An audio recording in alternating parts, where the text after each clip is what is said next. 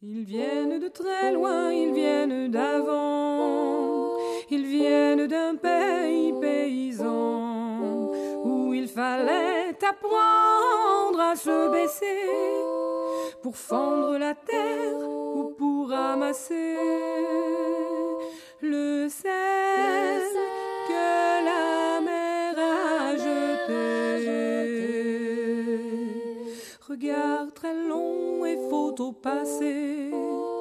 sans peine, sans joie ni regret, le complet du mariage et les robes blanches ne sortent plus guère que pour les dimanches.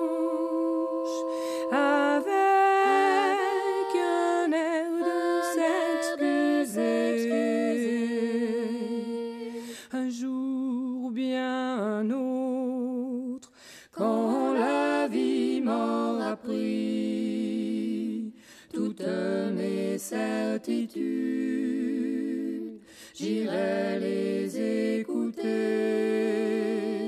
j'irai me reposer à l'ombre de la patience des anciens. Bienvenue, amis auditrices, amis auditeurs, dans l'émission À l'ombre de la patience des anciens. Une émission proposée en direct tous les samedis à partir de 11h, avec une rediffusion le vendredi à 17h sur les ondes de Radio Méga 99.2, www.radio-méga.com. Aujourd'hui, une émission en deux parties. Vous aurez euh, euh, aujourd'hui donc la première partie et puis la semaine prochaine la seconde à propos de la toison d'or. Ah, ben, vous vous souvenez bien sûr du voyage de Jason et des Argonautes. La valeur des Argonautes ne peut être divertie de leur célèbre entreprise par les Sirtes périlleux qui les vouloient frustrer du bonheur, bonheur de leur conquête qu'ils ne le poursuivissent à la pointe de la constance, sous laquelle leur vertu se rendoit immortelle, la toison d'or ou la fleur des trésors.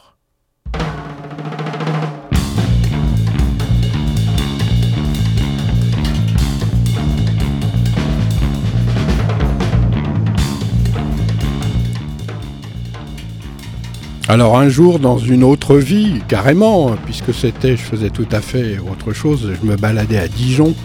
Vous savez, dans ces grands espaces commerciaux qui vous engloutissent finalement un peu comme Vélizy 2, comme Parly 2.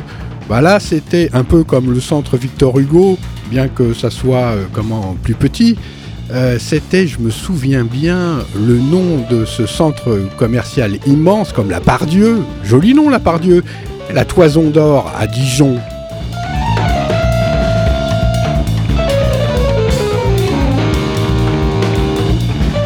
Si selon que nous le pensons, l'expédition de la Toison d'Or, sans rien perdre de sa part d'authenticité, se ferme sur l'enseignement secret de son allégorie, nous estimons en outre que toute explication qu'on en voudrait tenter ne saurait mieux satisfaire sinon réussir que sous la lumière de la science hermétique.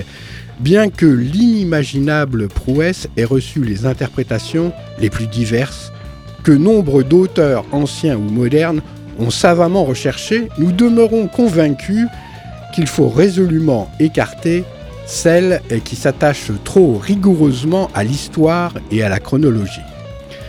Dans l'état actuel des connaissances historiques et mythologiques, il est bien malaisé, par exemple, de donner comme point de départ à la fiction mythique de Colchos une entreprise militaire dont les multiples circonstances apparaissent souvent contradictoires. Dans le temps et les lieux, et quoi qu'il en soit, impossible à accorder ou à expliquer. Au demeurant, nous n'entreprendrons point ici l'étude ni la critique des thèses différentes qui furent échafaudés sur la prodigieuse aventure de Jason. Cela nous entraînerait bien au-delà des limites que nous nous sommes tracées, sans ajouter, euh, pour le chercheur, à l'intérêt déjà considérable se dégageant du rapport que nous allons établir entre l'épopée des Argonautes et le processus du grand œuvre par l'infaillible truchement de la cabale phonétique.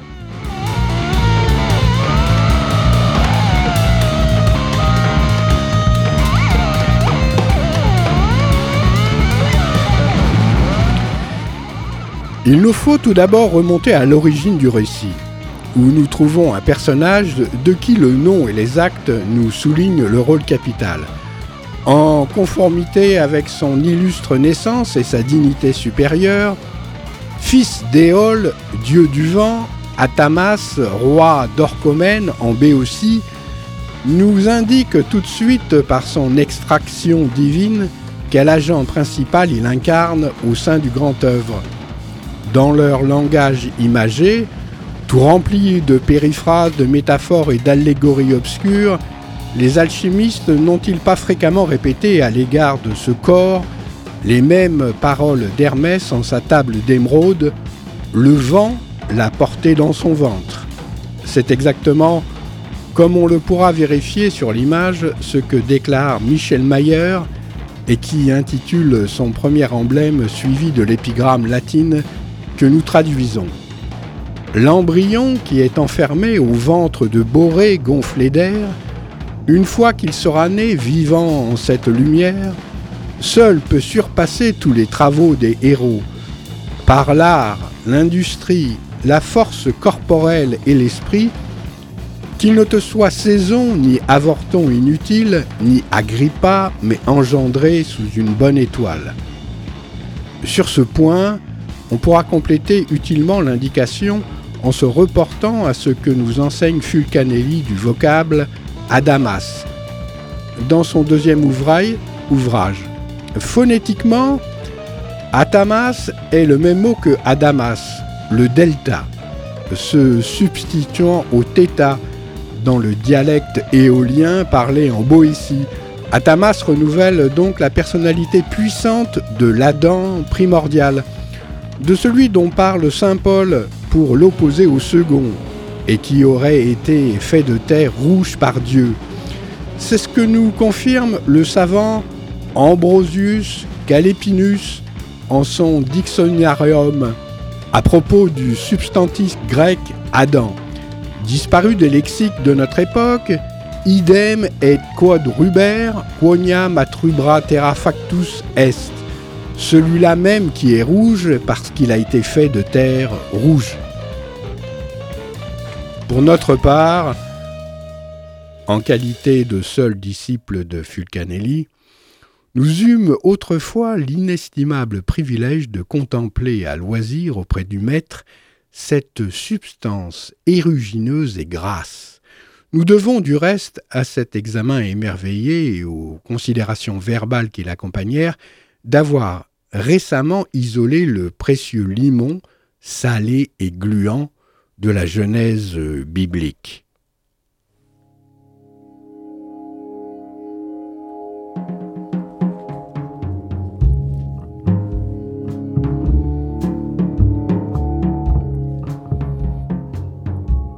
à l'épouse d'Atamas, Néphélé, qui symbolise l'état primordial, chaotique et nébuleux du sujet des sages, sa rivale Ino se substituera pour marquer alors la lente progression de la même matière vers le degré de perfection ultime que caractérise la fourrure tant désirée.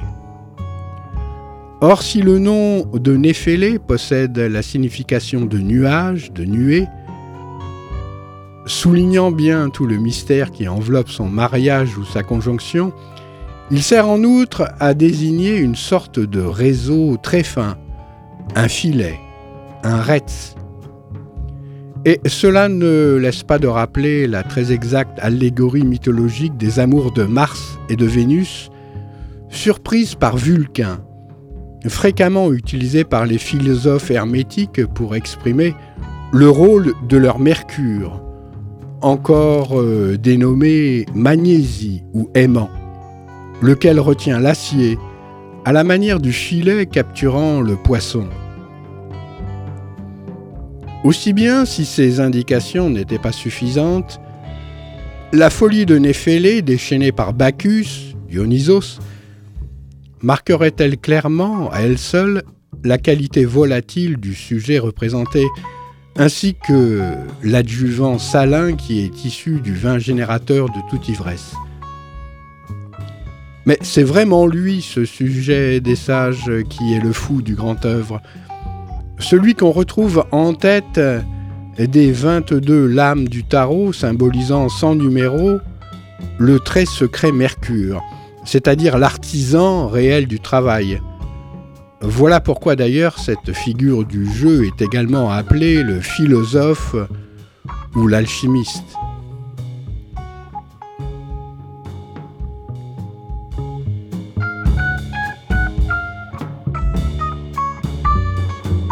À Bourges, la grande cheminée du palais Jacques-Cœur est ornée d'un fou sculpté, facilement reconnaissable, à son capuce à oreille, qui a la grande singularité de montrer avec l'index sa bouche fermée d'un cadenas. La scène, fort transparente dans sa portée, pour l'or vise directement l'artiste, l'alchimiste, qui, suivant le conseil de Saint Paul, s'est fait fou pour devenir sage. Soucieux qu'il observe plus rigoureusement encore son vœu de silence, le grand argentier de Charles VII n'hésite pas à lui suggérer avec humour cette impitoyable mais très efficace précaution En close bouche n'entre mouche.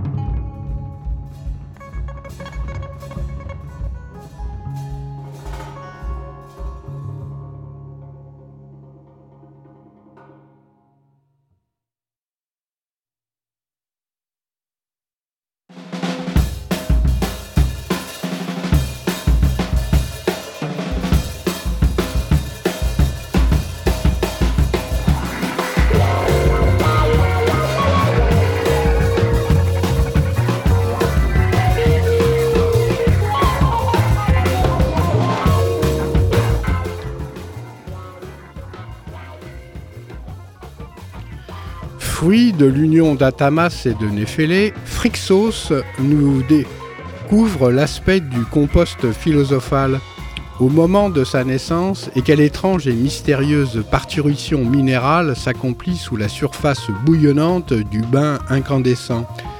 Phrixos vient de frix, frisson ou frémissement d'une surface qui se hérisse. Flow, vague, wave.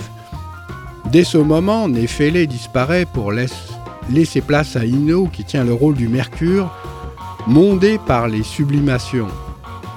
En effet, le but de ces opérations que Philalète a appelé aigle volante nous est désigné par le terme grec correspondant à Ino. Inao, vider, faire évacuer, purger. Cet aigle impressionnant qu'on remarque parmi les chimères des galeries extérieures à Notre-Dame de Paris et dont la tête est recouverte d'un capuchon, pourrait fort bien se rapporter au même phénomène de la science philosophique. Si l'on peut s'étonner à bon droit que Néphélé soit dépourvu de parents mythologiques pour en tirer à la réflexion quelques précieux enseignements, on saurait manquer également de s'arrêter avec profit sur l'instructive parenté de la seconde femme d'Atamas. Ino était fille de Cadmos et d'Harmonie. S'identifiant en alchimie chez toutes les bons auteurs, Le premier à leur cadmie, terre noire. La deuxième à leur sel, ammoniac, auquel le labeur philosophal doit d'avoir été nommé art de musique, et sans lequel aucune union n'est possible dans l'œuvre.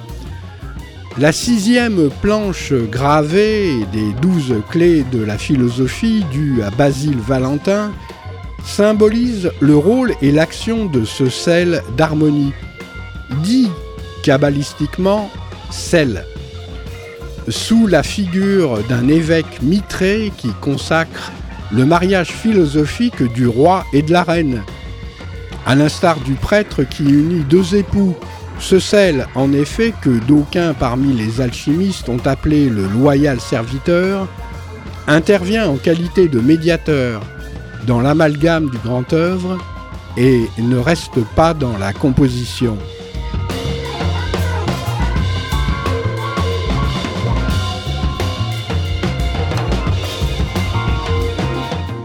Sur deux de ces figures peintes, l'alchimiste Solidonius exprima le catalyseur qui unit le couple protagoniste du grand œuvre par une branche végétale. Celle-ci, qui est verte pour le premier mariage du roi, devient jaune pour sa deuxième union. Le souverain est un vieillard robuste et la jeune reine une vierge délicate.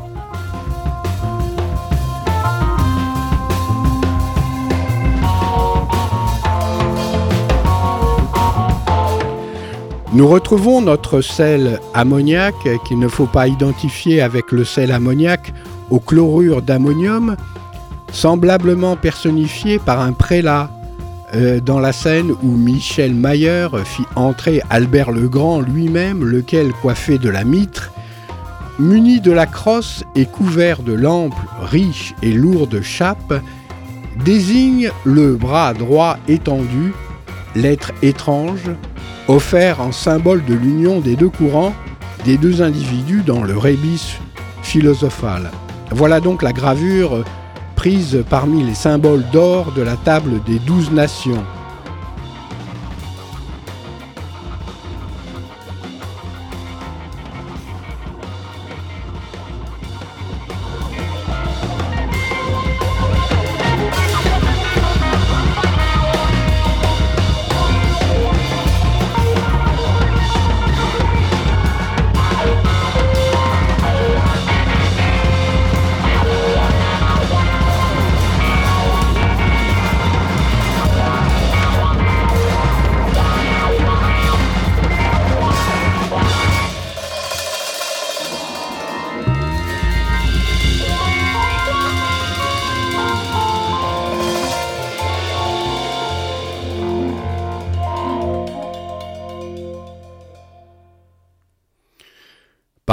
Degré de purification requis, le dissolvant universel porte en soi l'embryon d'un nouvel être euh, minéral.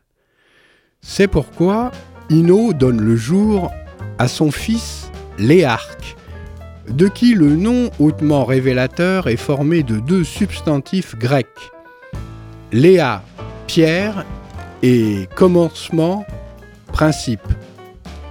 Le meurtre de cet enfant qu'Atamas broya en le jetant contre une pierre renouvelle l'allégorie très simplifiée du massacre des innocents dont le pieux Nicolas Flamel s'est servi dans son livre des figures hiéroglyphiques et qui cache un point fort secret de la pratique. C'est du reste l'amour coupable Nino pour son beau-fils Phrixos qui provoque le drame et qui pousse le jeune homme à fuir le ressentiment de cette femme qui l'aborde désormais. De même voit-on, au cours du travail alchimique, la partie pure du composé se séparer de la, de la masse putrifiée, s'éloigner de tout danger et s'élever à la surface, véhiculée par un corps nouveau, de complexion subtile et semblable à elle, sous le rapport de la perfection. C'est ainsi qu'Hermès, dans sa table Smargarine, s'adresse au fils de science et lui conseille d'opérer. Tu sépareras la terre du feu, le subtil et l'épée, doucement, avec grande industrie.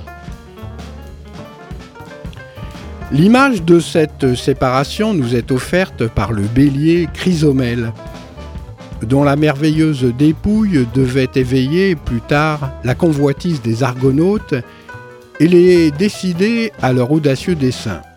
Examinons tout d'abord le nom du fabuleux animal, dont la décomposition étymologique s'effectue de la manière suivante. Chrysos, or, et mélon, désignant aussi bien un mouton qu'une pomme.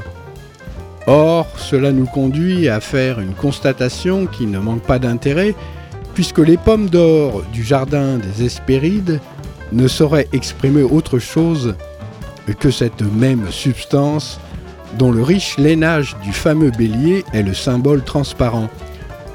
La toison d'or est la matière employée à l'œuvre philosophale et le nom symbolique de la pierre philosophale.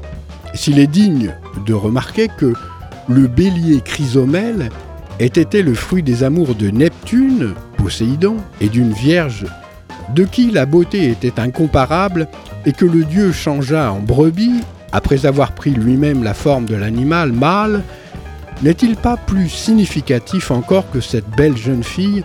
Se fût nommée Théophanie Ce vocable ne nous montre-t-il pas très clairement à son tour qu'il s'agit d'une révélation céleste, d'une naissance divine, d'une manifestation miraculeuse? Nous savons en effet que la fête de l'Épiphanie, ou des rois mages, s'appelait anciennement théophanie. Le substantif théophania signifie l'apparition de la divinité sous une forme humaine, c'est-à-dire pour nous son émanation lumineuse et ignée dans un corps matériel et tangible. Ainsi du moins, la nature aqueuse et mercurielle de ce bélier, issu du dieu des mers, nous est-elle suffisamment précisée comme l'est sa vitalisation par l'esprit universel, dont le signe lumineux et stellaire apparaîtra au regard de l'artiste lors de la manuelle réalisation. Et ici, à nos auditeurs attentifs, sur le deuxième dessin allégorique du miroir de la vérité, tel au début du millénaire, l'étoile miraculeuse se montra aux yeux émerveillés des mages, illuminant de tout son éclat le ciel nocturne de la Judée.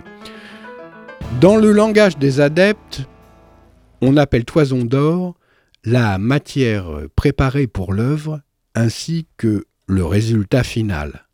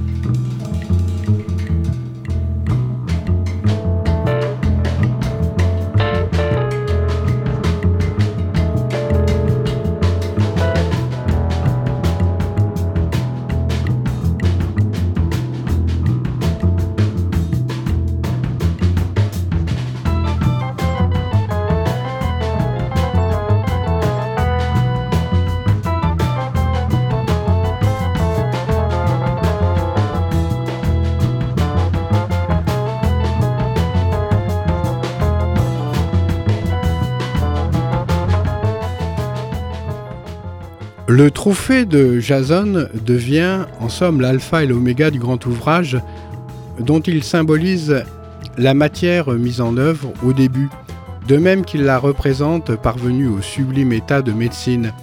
À la fin des opérations, celle-ci est l'agent physique de régénération qui assurera au nouvel adepte le triple apanage de la connaissance, de la santé et de la richesse. Voilà pourquoi les poètes grecs rapportent que Zeus selon les uns, Arès selon les autres, avait promis une prospérité totale et constante, ainsi que d'immenses richesses à tout homme qui serait assez heureux pour posséder la toison d'or.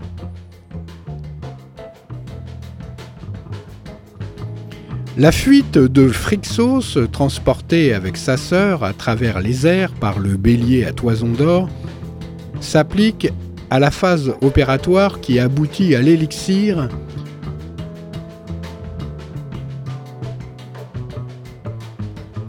Hélios, Soleil, et Ixis, Arrivée, qui découvre le Soleil caché sous l'étoile plus positivement isole le grain fixe du métal. De celui-ci, la qualité essentiellement spirituelle, ignée et sulfureuse, est attestée par la chute d'Ellé au cours de leur long voyage aérien. Avec Ellé, Hélos, plaine, liquide, mer, sœur de Phrixos, disparaît tout ce qui demeurait encore de grossier et d'adustible au sein du rebis philosophal, qui passé à l'état de médecine du second ordre se montre libéré de, de l'excédent aqueux, toujours périssable, et s'opposant à son exaltation. Cet esprit métallique, intimement lié à un corps nouveau, vitreux et translucide, véritable cristal, dans lequel se développe la gamme sonore et colorée de l'ultime coction, cet esprit, disons-nous, détruit et rejette la majeure partie de son support pour n'en conserver qu'une enveloppe quintessence, réceptacle idoine de sa vertu toute divine. Nous avons eu le bonheur envié de contempler prématurément, auprès du fourneau de notre maître, ce verre au travers duquel, spectateurs émus et enthousiastes, nous avons observé la lente succession des insensibles nuances du prisme philosophal. Simultanément, nous avons constaté dans le creuset même, et ceci n'est pas de mince intérêt, combien est relativement faible la température de fusion de cette substance, de ce sel de Christ duquel il est tant savamment parlé à la page 82 des demeures philosophales.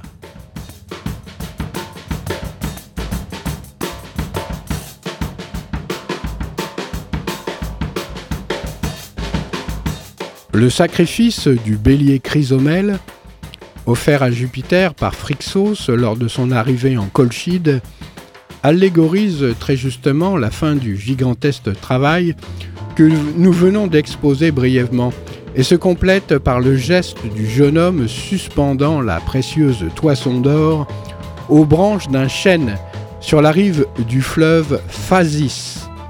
Phasis, action, de montrer, d'indiquer, vision, apparition. Le chêne symbolise le minéral brut et noir du début que les anciens se plaisaient à représenter sous les traits de Lucifer, la bouche démesurément ouverte tandis que le richissime pelage, nous l'avons dit plus haut, est l'expression de l'agent miraculeux, constituant le fruit tant espéré du labeur euh, d'alchimie. Et c'est ici le lieu de rapprocher cabalistiquement de son homonyme français chêne, non chuinté en langue d'Oil, le terme grec ken qui désigne loi et dont le radical keino signifie s'ouvrir, s'entr'ouvrir. Le vieux chien, chêne creux de Nicolas Flamel, être béant, avoir la bouche béante. De même, devons-nous nous souvenir de ce que nous rapporte Fulcanelli, de cette tête de diable qui se voyait à Notre-Dame de Paris, que le peuple appelait Maître Pierre du Coignet, et qui ouvrait une bouche énorme, offrant à l'angle du cœur le saisissant hiéroglyphe du chant primordial, par Dieu réservé sur la terre à l'intention des hommes de bonne volonté. Voilà pourquoi l'équivalent grec de chaos, qui procède aussi de la racine keino, veut dire non seulement mélange confus des éléments, obscurité, ténèbres, mais encore large ouverture, gouffre. Et là repose en outre la cause secrète, l'explication à la fois mystérieuse et rationnelle de la nativité nocturne à l'abri d'une caverne profonde du tout petit enfant de Bethléem de Judas.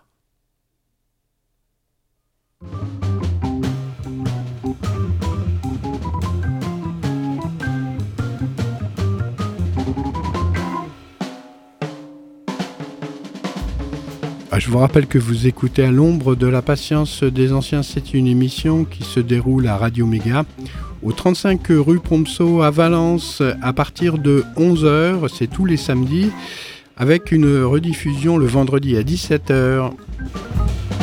Radio Méga, c'est 99.2 www.radio-méga.com.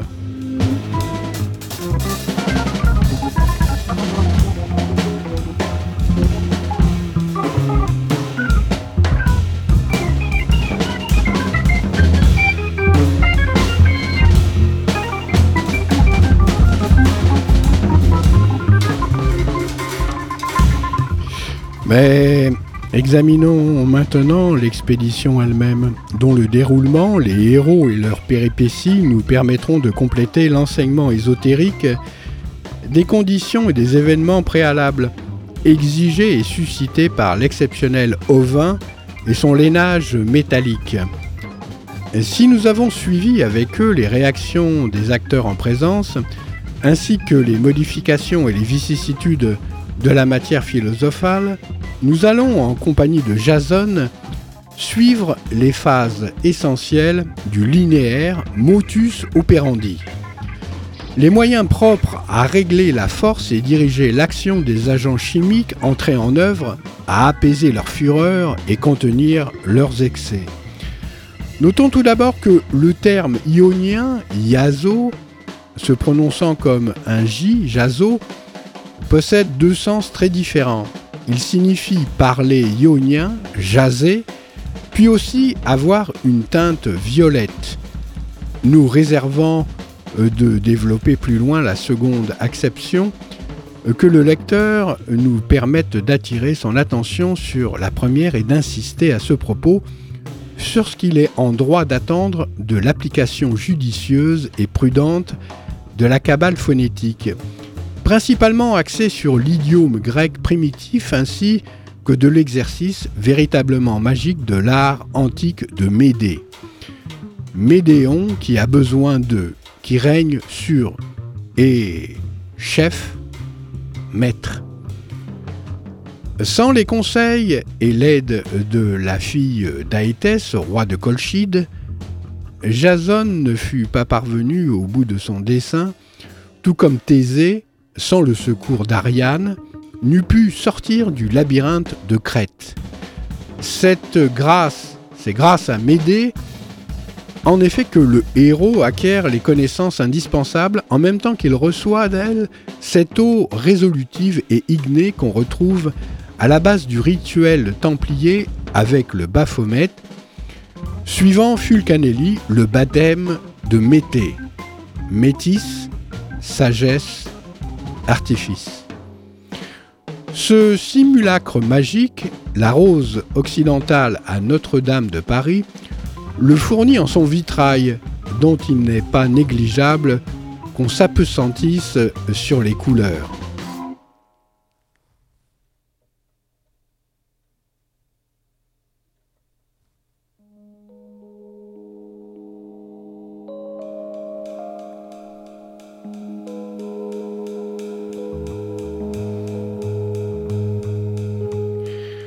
Autre cliché parmi les douze que nous reçûmes de l'excellent hermétiste Bernard Roger. Quoi qu'il en soit, les épreuves du fils d'Eisen ne laissent pas de ressembler étrangement au songe que nous décrit le vertueux Siliani. Dans son petit traité tant rempli de sagesse, accablé par ses malheurs, le romantique alchimiste, endormi au pied d'un gros chêne, est lui aussi guidé et protégé par une femme dont le pouvoir est surnaturel. Une nymphe qui, d'abord caché dans l'arbre, s'adresse à lui en ces termes.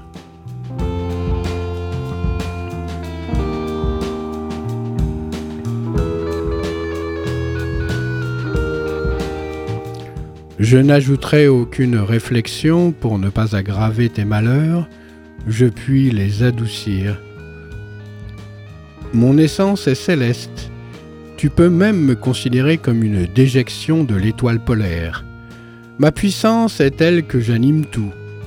Je suis l'esprit astral. Je donne la vie à tout ce qui respire et végète. Je connais tout. Parle. Que puis-je faire pour toi?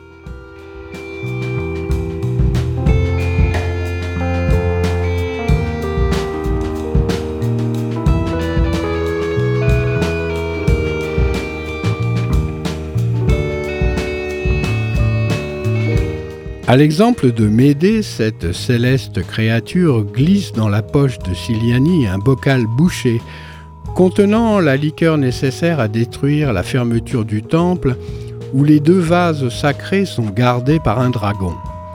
Remarquons à ce sujet que les anciens dénommaient clés tout liquide ou menstru propre à réaliser la dissolution d'une base, et que par suite le signe graphique du vitriol philosophique empruntait exactement son dessin à l'objet métallique qui ouvre les serrures.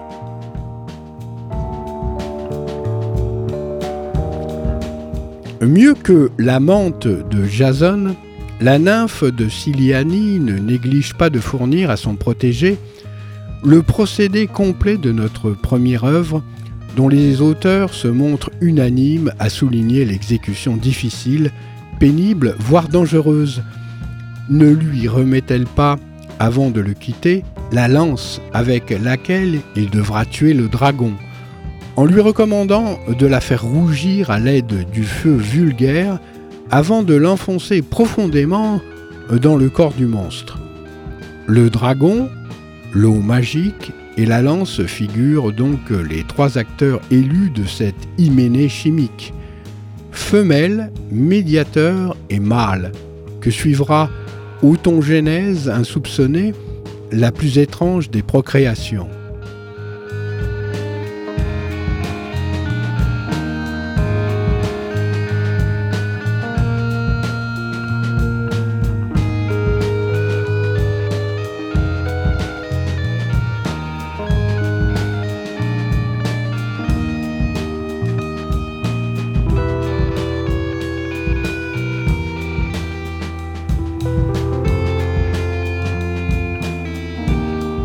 Jacques de Voragine, dans sa légende dorée, attribue à Sainte Marthe un périple suivi, d'un courageux exploit que nous devons de rapporter car l'un et l'autre présentent avec le mythe profane que nous analysons une réelle et frappante similitude. Marthe, son frère Lazare, sa sœur Madeleine et le bienheureux Maximin, s'étant embarqués sans provision, sur un navire qui n'avait pas de voile, ni de rame, ni de gouvernail, guidé par le Sauveur, abordèrent à Marseille. Or, il y avait dans un bois de la rive gauche du Rhône un dragon dont la gueule était garnie de dents énormes et qui s'attaquait à tous les voyageurs, bien qu'il frappât de mort tout ce qui le touchait. Marthe entra dans le fourré, affronta le monstre et, l'aspergeant d'eau bénite, lui présenta la croix. Le dragon devint alors doux comme un agneau, se laissa attacher, et le peuple vint le tuer à coups de lance.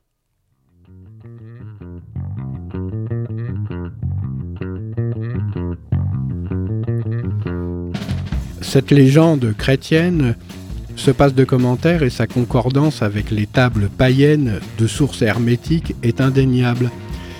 Il n'est pas d'ailleurs euh, jusqu'au nom de la bête capturée par l'hôtesse de Jésus qui n'évoque justement la phase opératoire envisagée, appelée en effet la tarasque, par les gens de Tarascon et de Beaucaire. On retrouve dans la langue des Hélènes le vocable qui correspond à son nom, Taraxis, avec la signification de trou trouble, d'agitation, euh, que nous avons déjà signalé lors de la naissance de Phrixos. Citons à ce sujet un opuscule rarissime que conserve la bibliothèque Mazarine et qui est intitulé Del Leno Santo.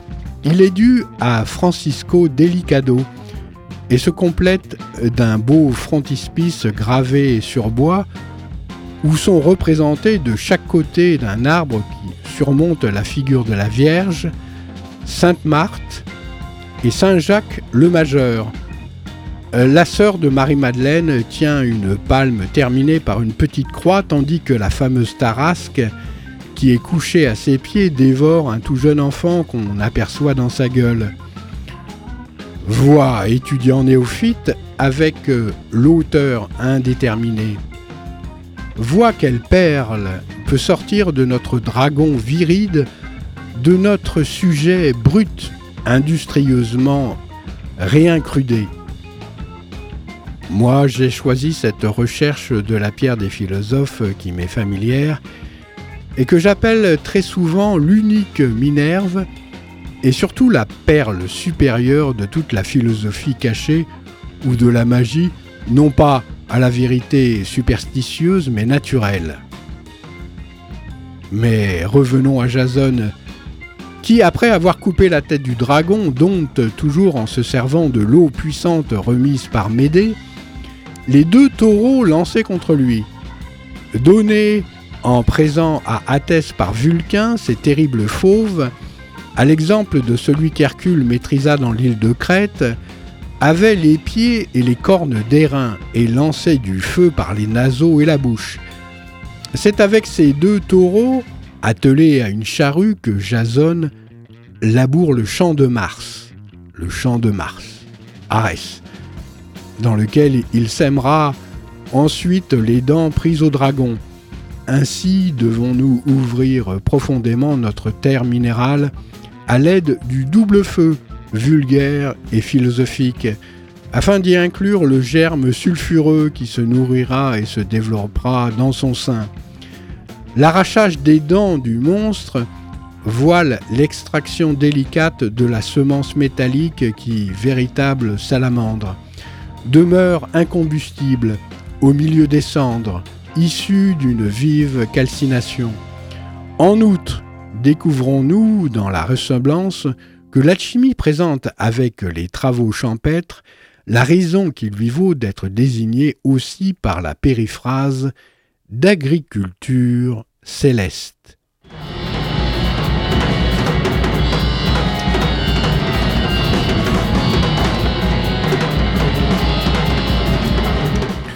Quant aux soldats tout armés qui naissent de ce singulier semis et s'entretuent aussitôt avec rage, ils sont assez significatifs de l'effervescence produite pour que nous voyions dans la fureur de ces belligérants la nécessité que la philosophe use de précaution et de prudence.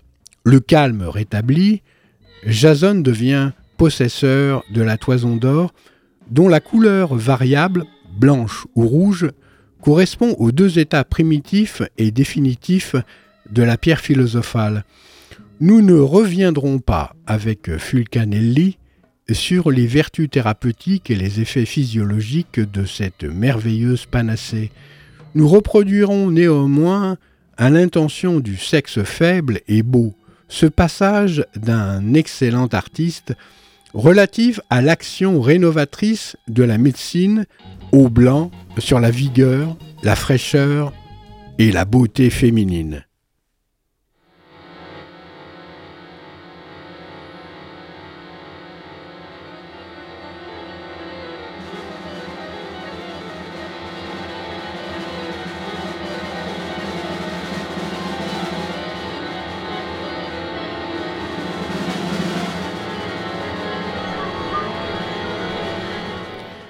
Cette médecine a d'autres vertus encore plus incroyables. Quand elle est à l'élixir au blanc, elle a tant de sympathie avec les dames qu'elle peut renouveler et rendre leur corps aussi robuste et vigoureux qu'il était dans leur jeunesse, en sorte qu'elles paraissent pas avoir plus de 19 ans.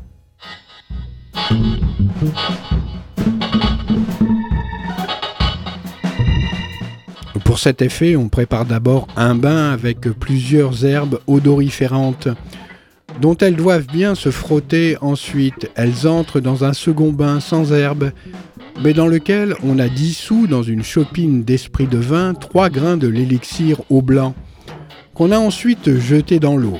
Elle reste un quart d'heure dans ce bain, après quoi, sans s'essuyer, on fait préparer un grand feu pour faire sécher cette précieuse liqueur.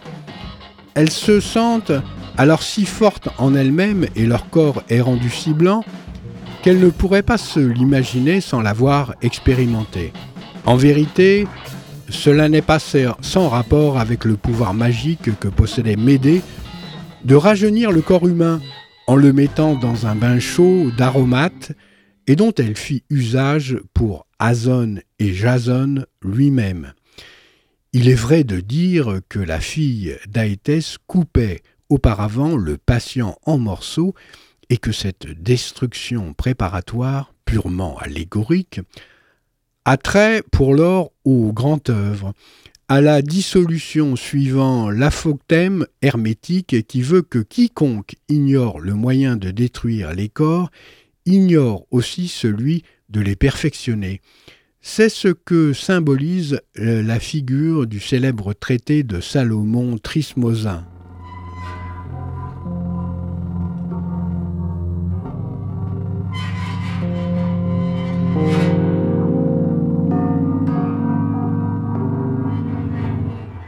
désigné en évident métachronisme comme précepteur de Paracels, où se voit un cadavre dépecé et totalement exsangue que le flot va engloutir. Nous le répétons, c'est à l'issue de la sublimation, laquelle suit obligatoirement la solution radicale, que le corps ressuscite, régénéré et glorieux, aussi, nous devons insister également sur la couleur violette qu'il présente. Après sa libération d'une enveloppe imparfaite et caduque, irrémédiablement vouée à l'anéantissement. Voilà pourquoi le nom même de Jason rappelle cette teinte que composent les deux couleurs extrêmes de l'œuvre, le bleu et le rouge. La première emblématique du mercure, la seconde du soufre. Rappelons à cet égard que l'humble violette de nos régions, tempérée, fleurit au printemps, et que cette petite plante représentative du rébis alchimique porte des fleurs hermaphrodites. C'est par le don d'une violette d'orphin que le consistoire des sept mainteneurs du gai savoir, qui devint sous Louis XIV l'Académie des Jeux floraux, récompensait le vainqueur de son tournoi hermétique disputé au mois de mai. De même que nous l'avons point parlé du voyage des arconautes à Colchos, nous laisserons de côté les péripéties de leur retour. Il importe de limiter les proportions de cette étude, uniquement appliquée à la toison d'or même, c'est-à-dire à son origine, à sa destinée mouvementée, ainsi qu'aux épreuves et aux efforts de son vaillant bénéficiaire. Nous avons donc exposé la conquête efficiente dans le cadre plus circonscrit et la pratique plus secrète de la voie sèche ou du creuset, laquelle nous est très familière, a ordonné notre tâche et l'a conséquemment rendue beaucoup plus facile. Au reste, nous n'aurions pas cru devoir reprendre la longue et minutieuse explication que dont Antoine-Joseph Pernetti fournit dans ses deux savants volumes sur le périple du navire Argo.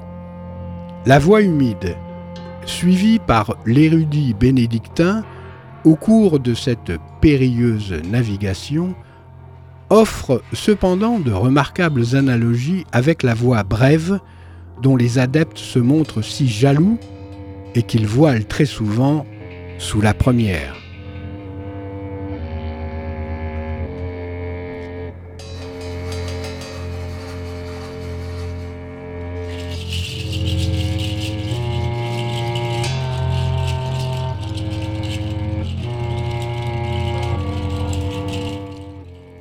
C'est au même miracle physique, à la même antique tradition que l'ordre de la toison d'or, dû sa création ainsi que ses caractères principaux de haute chevalerie, encore que l'on se soit donné tant de peine pour lui trouver une autre source. En plus des allusions à l'ardeur amoureuse de Philippe le Bon, son fondateur, pourquoi avoir poussé l'absurdité sinon la mauvaise foi jusqu'à établir un rapport avec les gains importants que le prince aurait réalisés dans le commerce des laines Il y a surtout que l'inconstance du valeureux duc de Bourgogne ne saurait davantage expliquer sa mystérieuse devise, pour l'or assez contradictoire. Autre n'aurait. Si cette brève affirmation fut prononcée à l'intention d'une dame, elle semble bien concerner la plus belle de toutes, la Vierge Marie elle-même. Tiens, ça me fait penser à un anagramme. L'anagramme de la Sainte Vierge égale visage inaltéré. N'est-ce point en effet sous l'invocation de la mère du Sauveur et de Saint André que Philippe le Bon cria, créa l'ordre le plus célèbre de la chrétienté, dont l'insigne en son ésotérisme certain, pour montrer le combat du chevalier et du dragon auprès du palmier cher à la légende chrétienne. Cet arbre, qui se dit phénix dans la langue grecque, et dont la feuille est remise au vainqueur, le palmier, disons-nous, rappelle l'oiseau fabuleux qui venait et renaît éternellement des cendres précieuses de son bûcher. Nous en donnons maintenant l'image tout entière, laquelle est peinte à la gouache et constitue le paradigme symbolique du grand œuvre, à la fois le plus concis et le plus complet. Elle sert de frontispice aux œuvres d'Irénée Philalette, autre que l'introitus dans ce beau manuscrit du XVIIe siècle nous fut offert par Michel Renaud de la Favori, grand bibliophile et spécialiste de l'ordre du Temple. Il sera facile à l'étudiant laborieux d'établir la correspondance entre les détails iconographiques de cette composition tant harmonieuse et les diverses phases du grand œuvre telles que les présentent les Fulcanelli et nos propres ouvrages. La devise latine qui sur le collier souligne l'exploit chevaleresque et renouvelé d'Hercule au temps mythologique, l'explique en conséquence et prend à son contact tout son sens alchimique. Ante ferit quam flamma micat. Il frappe avant que la flamme brille. C'est en effet sous le choc de l'épée, c'est-à-dire du fer, que le dragon vomit ses flammes, que la lumière se sépare des ténèbres. Nous remarquerons que cette sentence fut choisie au début du XVe siècle par l'officier Sébastien de Corbion qui inventa le pistolet, arme que nous ne laissons pas de reconnaître sur le plafond de Dampierre sur Boutonne, où elle est accompagnée de l'exergue Si non perquisiro terrebo, n'aurais-je pas tué que j'épouvanterais? Lenteur des collines et force du vent, chaude braise au fond du sabot, sagesse des histoires qu'ils ont racontées. Pour se souvenir, se réchauffer. Et ne plus jamais oublier. Un jour ou bien un autre